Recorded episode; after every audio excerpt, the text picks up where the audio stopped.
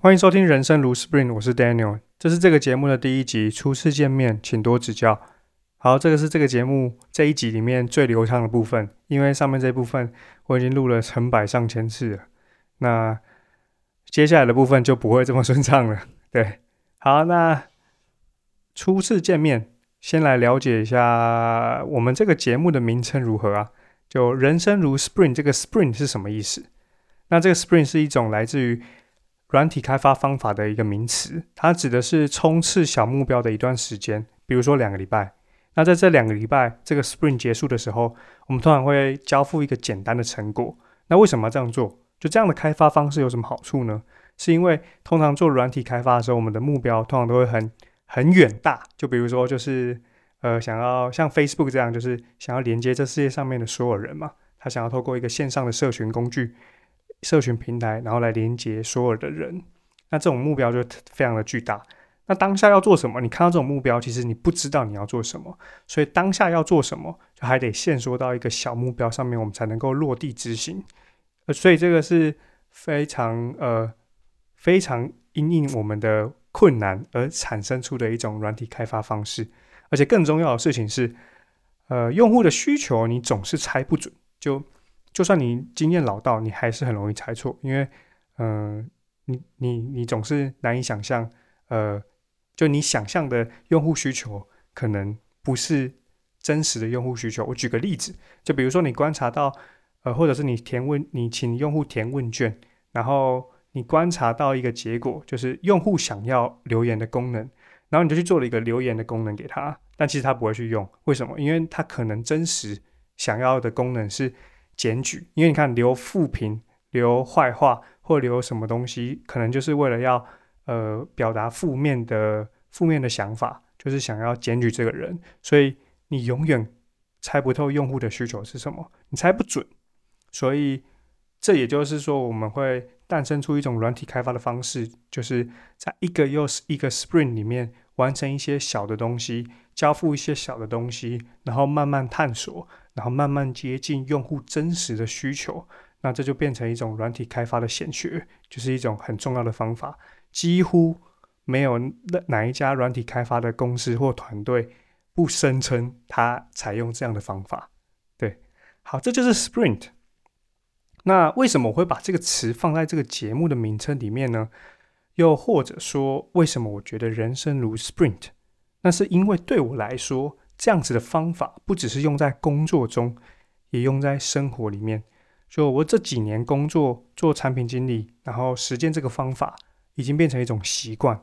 那我后来也把这个习惯就推而广之到我的生活里面。那这个方法对我的生活有什么样的帮助呢？对我这是呃，我觉得这个方法最棒的一点，就是这个方法可以帮助我减少压力，就让我压力更小。那因为在一个 sprint 里面，我们只要专注于完成一个小的闭环，专注在当下，那这个就会让我的压力比较小。那我很喜欢一句话，我用这句话来呃解释好了，就是我很喜欢一句话叫做“头顶青天，脚踏实地”。在 sprint 之前，就在这两个礼拜之前，我会聚焦于头顶青天，我会去思考要达成怎么样的目标，然后要达成这个目标需要什么样的计划。那在这个 sprint 里面，就是在这两个礼拜之中，我会专注于脚踏实地，努力执行，不去空想。这个空想其实，呃，是很大的压力来源。就空想会产生压力，因为你想很多，但做不到，所以压力就来了。比如说，呃，我需要钱，然后我想要很多很多钱，可是如果我做不到，那我就会有金钱的压力。那我要读书，我要升学。那我想要考好成绩，我想要考好成绩，但是我做不到，所以这个时候我就会有学业上的压力。所以在 Spring 里面，这个精神就是在 Spring 里面，你就专注于执行，你不要去空想。那如此一来，你的压力就会比较小。我在想节目名称的时候，第一个直觉就想到这个名字，而且我在接下来是就是发想的两个礼拜都没有想到更好的选项。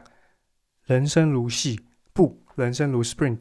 这发音有点接近，听起来就很像押韵一样，就很有道理。我不知道是这个算不算押韵啊，但反正很接近的发音，就听起来好像有一点道理。对，那这一来是对我来说，这一来是想要把影响我人生很重要的一个观念，呃，让更多人知道；二来是我觉得推广这个方法可以有助于减少大家的压力。那也许有一个人看到节目的名称，诶，这个 podcast 是什么？然后他就会想说，哦，那我去搜一下 Spring 是什么意思，然后跑去 Google，进而认识这个我觉得很减压的方法。那如果你想要更加了解 Spring 的话，就是给大家推荐一本普罗大众都可以看的书，就是 Google 创投认证 Spring 冲刺计划这一本书。我第一次读它是在大学的时候，那时候当然读起来就是似懂非懂，就一定不了解。因为我没有实际做过，不过就觉得这个好像确实是一个可行的做法，因为它最后会总是会督促我们交付一些东西。那后来在工作之后再次去读它，我就恍然大悟，哦，原来是这个意思。这真的是一本我觉得对新手很有收获，然后会给老手启发的一本书，所以在这边推荐给大家。那最后的最后，我就想要讲讲，就是为什么要来开一个 podcast。那其实是因为我一直以来都很想要尝试 podcast 这样的音频内容，但是总是缺乏临门一脚。直到上个礼拜有一天遛狗的时候，这个临门一脚就踹过来。就我平常是会跟狗狗说话的人，就我会跟他讲话。那是因为我认为久而久之，他就会了解我讲的话的那个声音，跟我要他做的行为，或者是他他的某呃我对他做或我要他做的行为。之间的相关性，所以这个 aha moment 就来了。就我既然可以跟狗说话，那我为什么不能够自言自语的看着荧幕，或者是看着手机，或者看着什么，反正自言自语的完成一个 podcast 节目？因为跟狗狗说话就跟自言自语其实没有两样。我其实已经刻意练习非常久了，对吧？好，那所以这就是我最后决定要开 podcast 的，在这个礼拜。要开 podcast 的原因，所以我就开始了。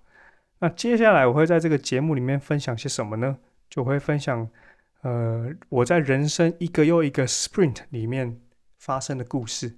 啊，这个节目目前我的计划是每周更新三次，就是偶数日二四六会更新。那有时候如果故事需要一些图片资源才会有画面感的话，就是我会再发到我的 Instagram 里面。